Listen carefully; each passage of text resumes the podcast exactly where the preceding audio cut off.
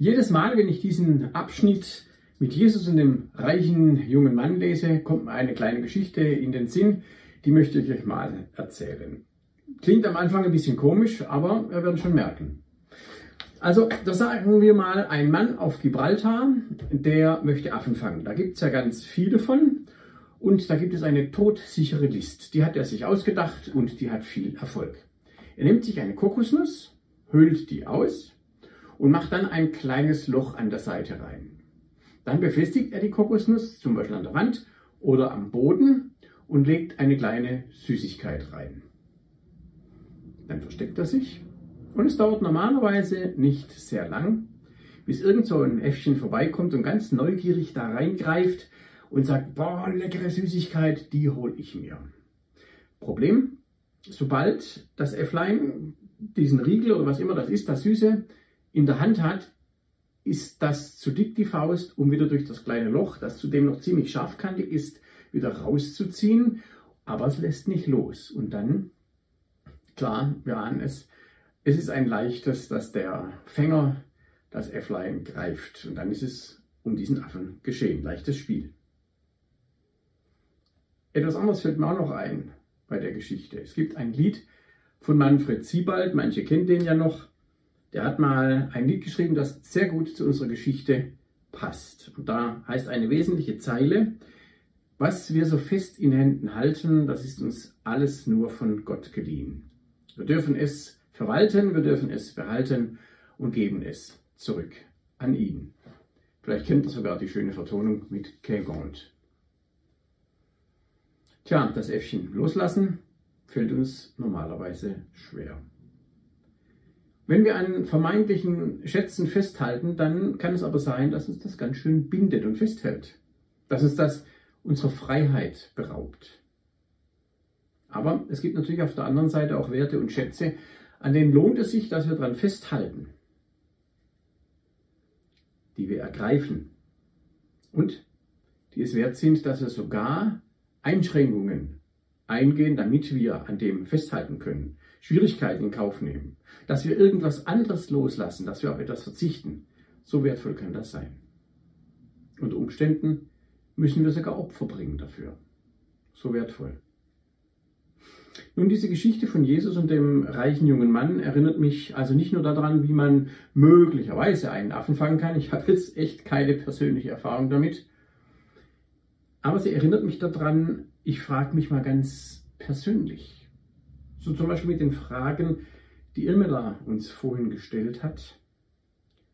Ich frage mich, ist mir bewusst, an welchen Schätzen ich festhalte? Vielleicht sogar, ohne dass ich das wirklich bewusst habe.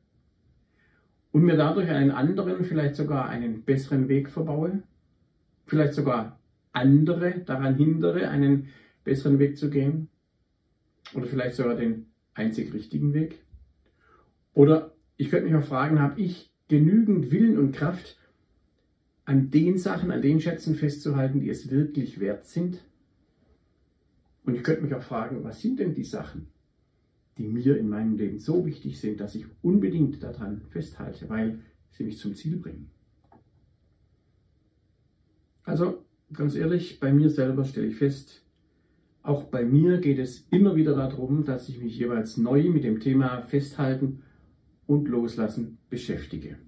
Dass ich lerne, damit umzugehen, in kleinen alltäglichen Dingen immer wieder neu. In kleinen wie in großen Sachen. Und vor allem natürlich auch in die zukunftsträchtigen Sachen, die mein Leben tragen. Und Jesus ist für mich der Meister im Festhalten, im Loslassen. Und ich möchte schon von ihm lernen, wie das geht. Und er darf in mein Leben reinreden. Er darf meine Hände lösen, wenn ich mich fast krampfhaft an Dingen festhalte, von denen ich glaube, das brauche ich aber unbedingt. Und ich raube mir dadurch eine Freiheit, die er mir geschenkt hat. Und er darf auch meine Kraft, meine Ausdauer trainieren, wenn es darum geht, beharrlich dran zu bleiben. An dem festzuhalten, was meinem Leben Tiefe, was ihm Reichtum gibt. Und was uns damit auch als Menschen miteinander gut tut. Ein paar Gedanken dazu. Fester Halt oder was ist denn dein Gott? Die grundsätzliche Frage ist ja nicht, ob es überhaupt einen Gott gibt. für ausnahmslos jeden Menschen, und davon bin ich überzeugt, gilt, woran hängt dein Herz? Was ist dir wirklich wichtig? Bist du so aufrichtig und mutig, diese Frage wirklich ehrlich zu beantworten? Der Reformator Martin Luther sagt ja, woran du dein Herz hängst, das ist dein Gott. Und die Frage ist ja so einfach nicht zu beantworten. Wenn ihr so seid wie ich oder auch wie der junge Mann in der Geschichte, dann werdet ihr natürlich sagen, klar Jesus, du bist mir wichtig, dir will ich folgen, du bist der Schatz, den ich gefunden habe. Du spielst die Hauptrolle in meinem Leben. Es ist nur leider so, dass Jesus gar keine Rolle spielen will. Dieser Mann jedenfalls, er lässt Jesus eine Rolle spielen. Immerhin ist es die Hauptrolle und eine ganz wesentliche und keine Nebenrolle. Er fällt also vor ihm auf die Knie. Darin gibt er große Ehre. Guter Meister, sagt er. Aber Jesus spielt nicht mit. Unser Leben ist zu kostbar, als dass, er, dass wir damit spielen könnten. Und deswegen beantwortet Jesus die Frage des Mannes mit einer Gegenfrage. Was nennst du mich gut? Bei Jesus geht es nämlich nicht darum, dass er die Ehre bekommt. Ihm ist wichtig, dass Gott geehrt wird. Das ist sein Auftrag. Und jetzt tritt er dem Mann auf Augenhöhe entgegen und kommt dann jetzt ohne Umschweife zum Kern der Sache. Also wir würden heute eher nicht so fragen, wie der Mann gefragt hat. Er fragt, ähm, was soll ich tun, damit ich das ewige Leben bekomme? Wir würden vielleicht eher fragen, wie kriege ich mehr Leben ins Leben? Wie kann ich mein Leben optimieren? Was gibt es noch für Möglichkeiten, damit es mir besser geht, was einen guten Sinn gibt, damit ich einen festen Halt habe in einer Zeit, in der sich so viel ändert? So würden wir wahrscheinlich eher fragen heute. Die Fragen kennt ihr ja auch. Aber unser Problem ist doch, normalerweise, wir haben vieles, vielleicht sogar zu vieles. Und irgendwie scheint das Richtige nicht dabei zu sein. Genug ist nicht genug. Oder warum sind wir sonst so angestrengt unterwegs in vielen Fällen? Verzeiht mir einmal dieses etwas verkürzende Klischee. Du hast nichts zum Anziehen. Aber dein Kleiderschrank kriegt fast die Tür nicht mehr zu vor lauter Klamotten. Und du meinst, ja, jetzt hat mein Auto ja schon fünf Jahre drauf und so die neuesten Gadgets hat es auch nicht, also wird mal langsam wieder was Neues fällig. Die neue Technik muss her. Nichts gegen diese Sachen, die sind ja wirklich auch schön und machen Freude. Ähm, aber um dieses Klischee nochmal zu bemühen, weder das neue Kleid noch das neue Auto bringen das, was uns letztlich wirklich trägt, was unser Leben hält, was uns Halt gibt. Die Frage ist, was setzt dich wirklich frei? Und was lässt dich gleichzeitig selber frei sein? Und nicht zuletzt drängt ja auch die Zeit. Unser Leben ist begrenzt und wir haben so viele Möglichkeiten, wir können aus so vielen Optionen wählen. Da muss man schon aufpassen, dass man nicht irgendwas Wichtiges verpasst, oder? Morgen könnte unser Leben ja schon ganz anders sein. Also genießen wir heute, schaffen wir heute ein. Wer hätte zum Beispiel vor einem halben Jahr gedacht, dass uns jetzt dieser Sack, der in China umgefallen ist, dermaßen auf die Füße fällt, alles anders macht? Also die Frage ist, was gibt uns Sicherheit? Was gibt einen Sinn hinter dem Ganzen? Und wo gibt es so ein Leben ohne Barriere, ohne diese Einschränkungen, die viele so mühsam machen? Und genau das fragt ja dieser Mann. Vielleicht ist das auch deine Frage. Vielleicht ist in deinem Leben genau das das Thema. Und du fragst dich, und das solltest du wirklich fragen, wer ist dein Gott? Wer soll für dich Leben in dein Leben bringen? Sicherheit, in die Unsicherheit, Werte in den Werteverfall. Und natürlich können wir jetzt fragen, ja, klar, worauf ich raus will, kann Jesus da irgendwas bewirken, Besserung bringen? Naja, was antwortet Jesus denn? Mir persönlich missfällt das erstmal, was Jesus sagt. Vers 19 geht das weiter. Er sagt nämlich, halte dich an die Gebote Gottes. Aha, habe ich mir gedacht. Also wieder diese alte Leier, tu dieses und jenes und das dieses und das andere. Das schmeckt mir sehr nach Gesetz, nach Werkgerechtigkeit. Ich muss nur das Richtige wissen oder tun und das wird dann schon gut sein. Und damit der gute Mann das auch nicht vergisst, vielleicht äh, hat er es nicht ganz präsent, zählt er die wichtigsten dieser Gebote auf. Nicht töten, nicht Ehebrechen, nicht stehlen, niemanden übervorteilen, Vater und Mutter ehren. Die wichtigsten erstmal. Naja, also ganz ehrlich, das sieht schon mal schlecht aus. Selbst oder gerade für diejenigen von uns, die sich für besonders gesetzestreu halten. Also für mich kann ich sagen, nee, das habe ich schon probiert. So wahnsinnig toll hat das nicht in allen Fällen hingehalten, in allen Fällen hingehauen. Manchmal machen wir ja so Kompromisse. Was jetzt überrascht ist, dass der junge Mann sagt, ja, Lehrer, alles das befolge ich seit meiner Jugend. Ich habe dann gedacht, so, so, ganz schön überheblich. Das möchte ich gerne mal sehen. So einen habe ich noch nicht getroffen. Aber die nächste Überraschung kommt ja jetzt erst. Die eigentliche, dass Jesus nämlich diesen Mann liebevoll ansieht. Dass er ihm das glaubt und sieht, der meint das ehrlich. Der flunkert nicht. Der ist echt um sein Leben bemüht. Und Jesus geht sogar her und lädt den ein, komm zu meinem Team, werde mein Jünger, geh mit mir. Also das finde ich sehr überraschend, ganz stark. Aber wenn wir genau hinschauen, merken wir, jetzt wird auch deutlich, dass Jesus das Spiel dieses Mannes durchschaut hat. Und zwar sieht er diese fromme Maske der Selbsttäuschung. Er lässt den Mann zwar nochmals damit auftreten, aber jetzt nimmt er ihm die Maske ab. Und dann wird ersichtlich, er konfrontiert ihn damit, was ist hinter dieser Maske? Was bist du denn wirklich? Was gibt dir denn tatsächlich und eigentlich Halt? Vers 21 sagt er zu ihm nämlich, verkauf alles, was du hast, schenke alles den Armen und dann komm mit mir.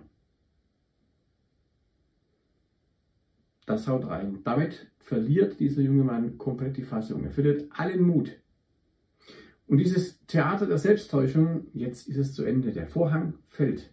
Und das Einzige, was der, Mann, was der Mann jetzt macht, ist, er geht traurig weg, dreht sich um und geht weg, tief betroffen. Und wir lesen im Text, auch die Jünger sind total betroffen von dem, was sie gerade erlebt haben. Können also diejenigen, die was besitzen, nicht zu Jesus gehören? Selbst wenn sie das gerne möchten? Schwierige Frage, oder? Wichtig jetzt, es geht hier nicht darum, dass wir die Armut in irgendeiner Form glorifizieren und idealisieren. Seit der Schöpfung ist Besitz okay. Jesus hat, Gott hat gesagt, macht euch die Erde untertan, nehmt sie ein, ihr sollt sie besitzen. Das ist nicht das Problem. Gott schenkt viele Gaben, auch materielle Gaben. Das Problem ist oft nur, dass sie uns verwalten, dass sie uns besitzen, anstatt dass wir sie als Geschenk in Freiheit verwalten. Es ist ja so, der reiche Mann ist ja nicht traurig, weil er nicht zu Jesus gehören darf, sondern er ist traurig darüber, weil er begriffen hat, ich hänge doch an dem, was ich habe, viel mehr als an den Geboten, an dem Gesetz, an der Liebe Gottes.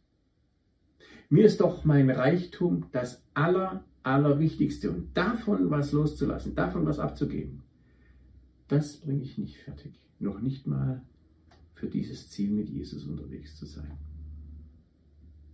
Ich bin noch so weit von meinem Ziel, das ewige Leben zu haben, entfernt. Das hätte ich jetzt nicht gedacht. Ich kam mir so gut vor. Die Frage also an uns ist nochmal, woran hängst du, woran hänge ich dein, mein Herz wirklich? Ungeachtet der Tatsache, es ist mir wichtig, ich kenne die Gebote, ich mache eine ganze Menge von Dingen, die richtig und die gut sind. Kennst du Gott so tief, dass du bei ihm Sicherheit für dein Leben findest? Oder gibt es da Dinge, die dir tatsächlich, vielleicht hinter einer Maske, vielleicht noch unbewusst, vielleicht auch schon, dass du es insgeheim ahnst und weißt, das ist mir wichtiger.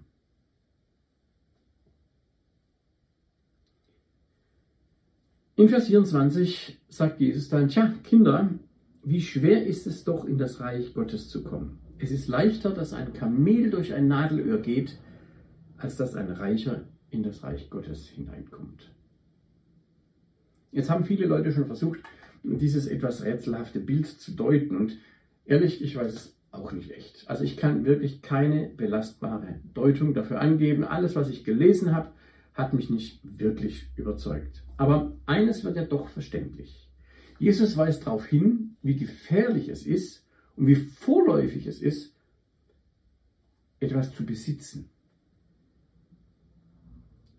Weil unsere Existenzängste, unsere Sorgen, wie sollen wir leben, werden dadurch nur zum Teil und nicht letztgültig beantwortet. Natürlich können wir durch Besitz und Geld ein scheinbar gutes, ein angenehmes Leben führen. Wir können das organisieren. Wir können gucken, dass wir eine ordentliche Gesundheitsvorsorge haben, dass die Kinder die besten Angebote kriegen, dass uns ein Eigenheim gehört. Lauter so Dinge, die uns oft auch sehr wichtig sind und das ist ja in Ordnung. Aber wie leicht werden wir davon abhängig? Wie leicht gewinnt das eine Bedeutung in unserem Leben? Und dabei wird es dann gefährlich, wenn es ums ewige Leben geht, sagt Jesus. Deswegen ein paar Gedanken zu dem, nicht nur was wir loslassen könnten, sondern was bedeutet es, etwas zu ergreifen. Der erste Gedanke ist, alles ist geliehen.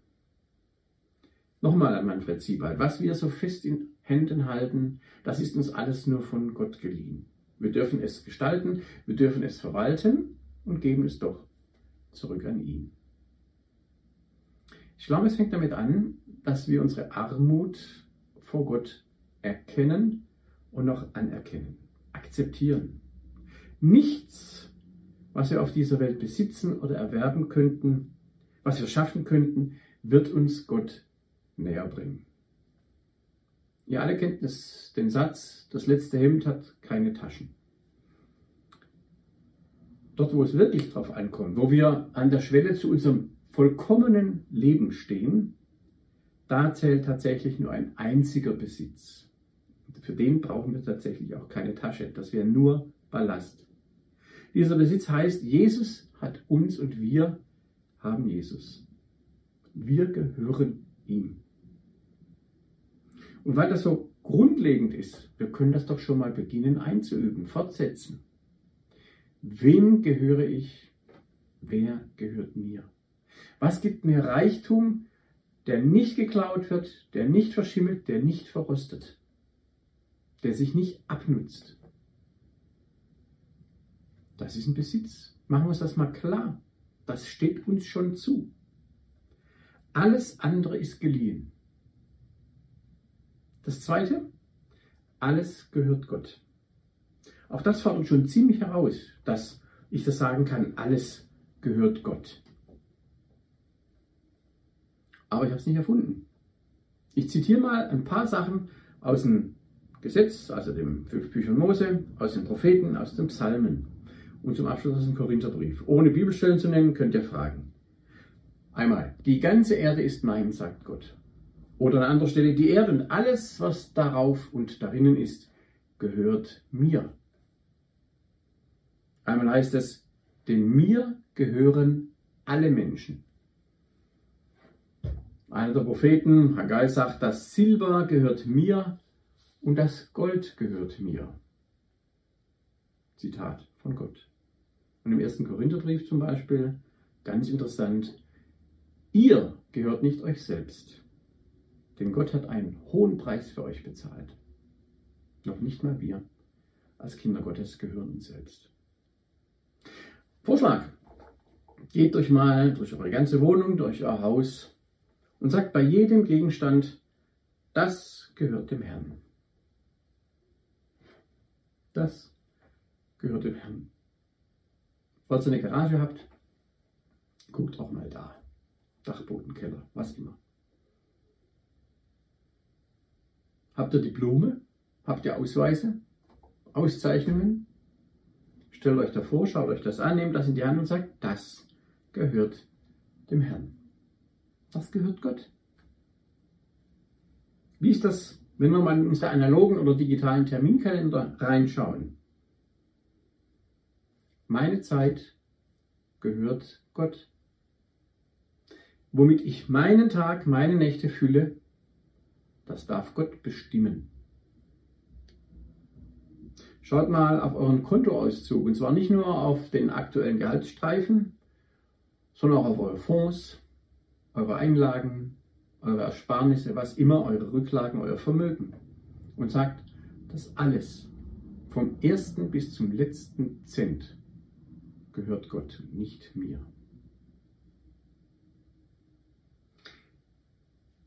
Oder auch unsere Kinder zum Beispiel, wenn wir welche haben, auch die sind eine Leihgabe Gottes. Im Psalm 127 heißt es einmal, sie sind eine Leihgabe, sie gehören nicht uns. Was macht das denn mit uns? Was geschieht denn da in meinem Herzen?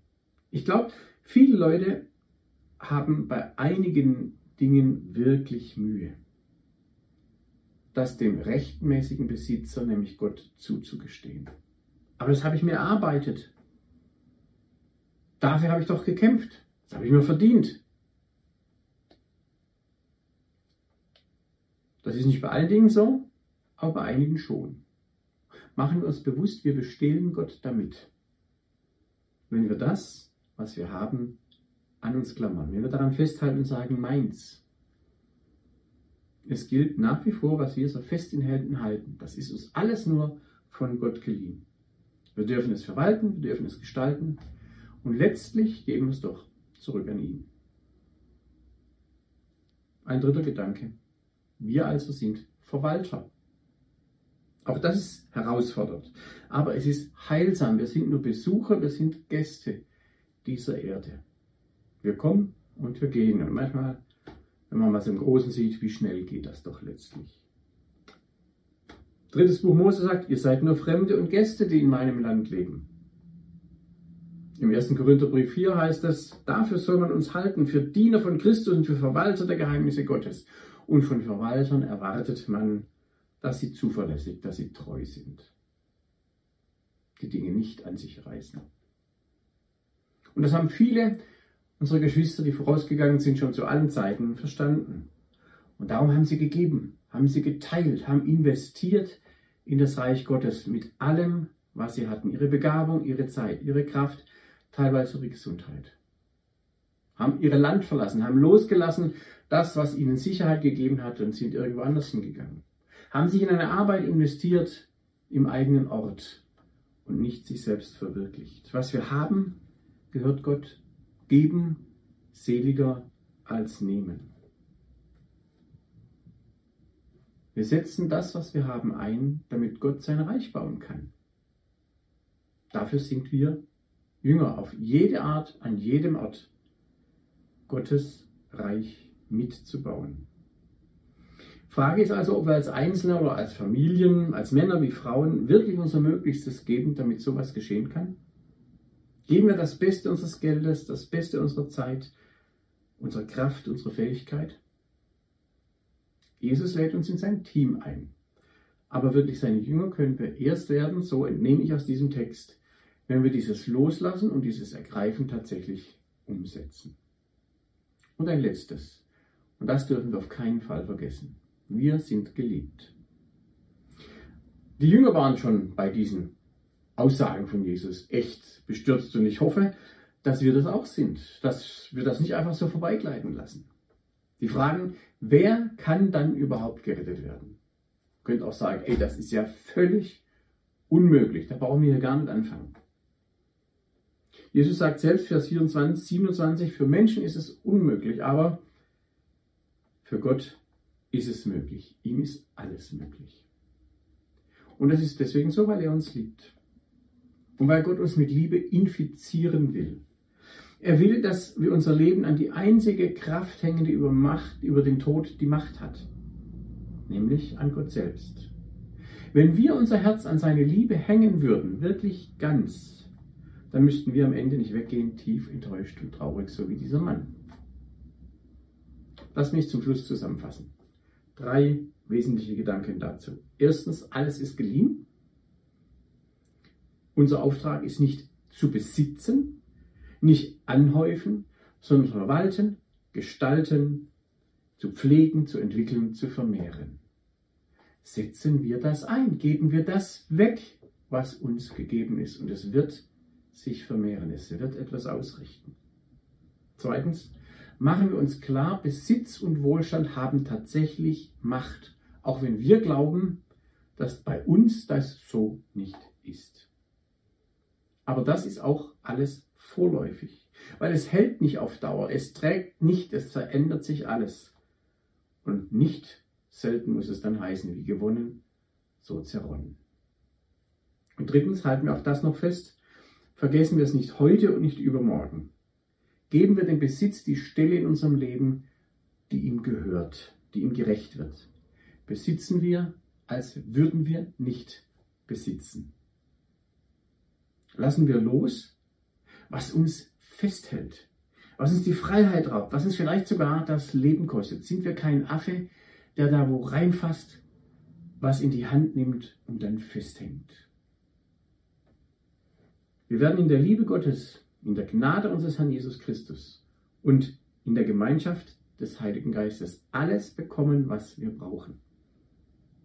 Und so haben wir die Macht, tatsächlich, dass dieses Leben zu ewigem Leben werden kann. Dem sinnlichsten Wunsch dieses Mannes und letztlich auch das Ziel unseres Lebens, eures Lebens. Amen.